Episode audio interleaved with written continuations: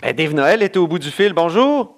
Bonjour Antoine. Dave Noël est historien et journaliste au Devoir. On en est à notre quatrième entrevue euh, qu'on a surnommée euh, ou qu'on a baptisée Les microbes font l'histoire. Et aujourd'hui, c'est les épidémies au Bas-Canada. Oui, donc euh, on a parlé de, dernièrement de la variole en Nouvelle-France. C'est vraiment le mal du 18e siècle.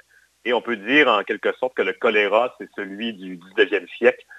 donc le, choléra circule à compter des années 1810 dans le monde et qui commence à, atteindre le, Bas-Canada, donc l'ancêtre du Québec, en 1832, on peut dire vraiment.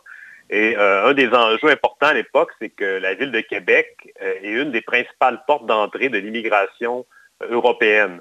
Donc, on a New York aux États-Unis et on a Québec à l'époque de la marine à voile. Donc, c'est vraiment les immigrants rentrent par Québec. Évidemment, ils ne restent pas tous ici, mais ils passent par Québec. Et comme la, on sait à ce moment-là qu'en Europe, il y a l'épidémie de choléra qui, a éclaté, les gens ont des craintes par rapport à ça. Et juste pour donner une idée, dans, dans les années 1830 à 1860, on parle de 30 000 personnes qui rentrent annuellement euh, à Québec et euh, le Bas-Canada. Oui, 30 000 par année, mais évidemment, ils ne s'installent pas tous. Non. Ils, passent, ils s'en vont dans ce qui est devenu l'Ontario. C'est parce que je euh, pense au débat sur l'immigration au Québec, puis il y en a qui se scandalisent qu'on reçoive aujourd'hui, donc 150, 200 ans plus tard, des 50 000 immigrants. Euh, mais là, comme tu dis, ils ne restent pas tous. 30 000, ils ne restent pas tous. OK. C'est vraiment le total qui rentre. C'est vraiment, on pense beaucoup à, ça, New York, les, la station d'immigration de, là-bas qu'il y avait. Mais à Québec, dans une moindre mesure, c'était une autre, euh, une autre porte d'entrée. Et le Bas-Canada, à l'époque, dans les années 1830, on parle de à peu près 470 000 habitants. Et euh, donc, c'est beaucoup de gens qui arrivaient par Québec. Et donc, quand le, le choléra se présente, on a beaucoup de craintes, surtout que euh, donc, c'est ça que, les gens soient contaminés. Et euh, en 1832, donc, le Parlement du Bas-Canada adopte une loi pour établir une station de quarantaine euh, sur une île, donc au large de, en aval de Québec, donc à 46 km de Québec, la grosse île, qui est une des îles de l'archipel de l'île aux grues, à peu près 3 km par 1 km, c'est pas très grand. Et, on peut la visiter encore aujourd'hui, hein, puis on voit des, des, bâtiments sauf en ce moment, à cause de l'épidémie de coronavirus, euh, la station ne pourrait pas être euh, réutilisée. Euh, donc, c'est complètement fermé comme tous les parcs en ce moment. OK. Mais là, je dis que c'est venu d'Irlande. C'est le, bateau, le Carrick, qui aurait amené des, des, plusieurs donc, immigrants irlandais. Puis il y avait 173 personnes sur le bateau, puis 42 étaient morts durant la traversée. C'est terrible. Oui, tout à fait. Et donc, c'est ça, en principe, les bateaux devaient s'arrêter à la grosse île et les gens qui étaient malades demeuraient le temps de, se rétablir. Ouais. Euh, mais par contre, il y a quand même des gens qui sont passés tout droit et rapidement, en, juin 1832, on signale la mort d'un Irlandais dans le Petit Champlain. Ah, et puis là, ça, se répand de plus en plus. Et euh, donc, on, atteint rapidement 1000 morts à Québec, 1000 morts à Montréal. Donc, ça, ça se propage au Bas-Canada. Et on adopte des mesures. Par exemple, les cadavres doivent être mis en cercueil à l'intérieur de trois heures et inhumé en moins de 18 heures. Donc, on a vraiment ces mesures-là. Et euh, les hôpitaux, évidemment, se remplissent. Et pour, euh, comment dire, pour, pour s'occuper de tout le monde, on établit des camps de tentes sur les plaines d'Abraham. Donc, à l'époque, ce ne sont pas encore un parc, mais qui est un espace euh, vacant. Donc, on installe 500 tentes sur les plaines pour accueillir les malades. Et donc, la maladie se propage. Et à, à la fin de l'année, on compte jusqu'à 10 000 morts dans le Bas-Canada. Hmm. Donc, c'est énormément. J'ai même lu 12 000, Dave. Oui, ben, les chiffres, évidemment, ils varient. Est-ce qu'on attribue chacun des décès au choléra? Euh, mais on peut, on peut s'entendre pour 10 euh, 000, euh, donc en...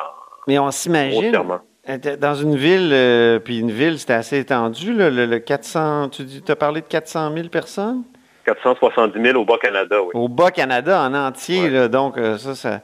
Alors qu'on s'imagine aujourd'hui avec les projections qui ont été présentés hier pour la COVID-19, euh, c'est énorme, là, de, de 8 000 à 10 000 décès. Oui, tout à fait, c'est énorme. Pour le Canada, Et euh, aussi, par la suite, évidemment, la maladie, c'est la 1832, c'est la grosse année. Oui. Euh, mais donc, il va y encore avoir des morts par la suite. Et en 1835, à Québec, on va ouvrir un nouvel hôpital, l'hôpital de la Marine, qu'on appelle à la Pointe-aux-Lièvres. Ah oui. Et un point intéressant, c'est que l'été dernier, dans le cadre des travaux du réseau structurant pour le futur tramway de Québec, on a creusé à l'endroit où se situait l'hôpital de la Marine et son cimetière où on enterrait les gens décédés du choléra. Ah et on a trouvé, c'est le devoir d'ailleurs qu'il rapportait, on a trouvé une dizaine de crânes avec les cerveaux à l'intérieur.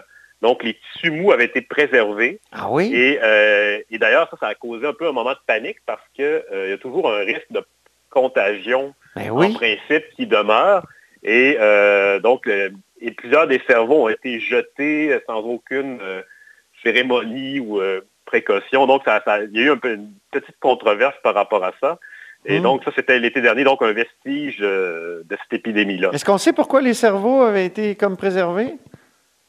Euh, dans, en fait, c'est le sol. Souvent, c'est le type de sol qui explique la préservation. Oui, c'est ça. Donc, on est sur le bord de la rivière Saint-Charles. Je crois que c'est un des facteurs qui, explique, euh, qui explique leur préservation. Il y a tellement de parallèles, je trouve, entre ce que tu nous dis puis ce qu'on vit aujourd'hui.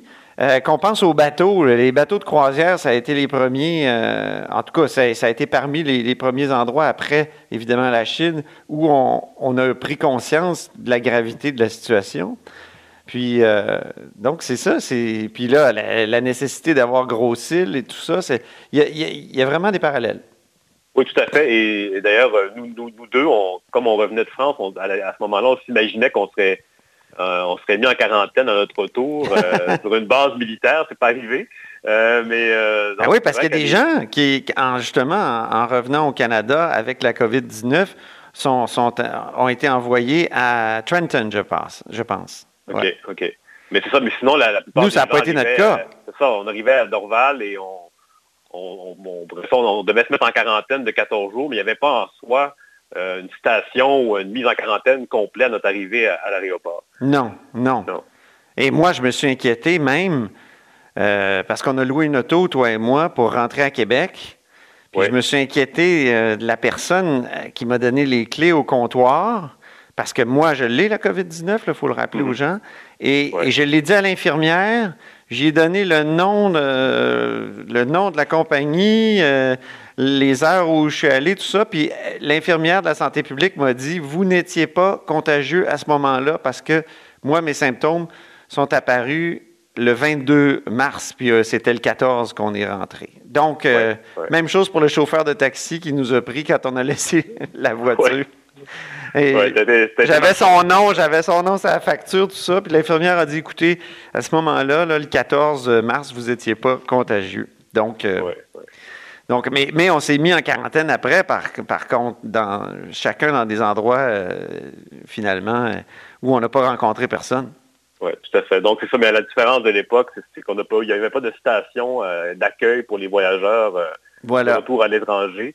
Et en terminant pour ce qui est de la grosse île, donc en 1847, on a eu une seconde vague euh, d'épidémie. Cette ah fois-là, c'était le typhus. Donc, c'est pas à l'époque de la grande famine euh, qui touchait l'Irlande. Et euh, à ce moment-là, il y a eu une grosse vague de, mortalité. Et la station de, ça, de Grosse-Île, elle a été active jusqu'à assez récemment, jusqu'aux années 1930, 1937. Et il y a à peu près 4 millions d'immigrants qui ont transité par cette île-là entre 1832 et 1937. Donc, une, on, c'est un très bel endroit. Donc, quand ça va, euh, ça va être réouvert après la pandémie, euh, c'est une belle, belle place ben à oui. Ben oui, absolument. Et, je pense qu'il y a eu des tests de, de, de, de, gaz. Euh, c'est quoi, donc des tests militaires hein, à Grosse-Île aussi?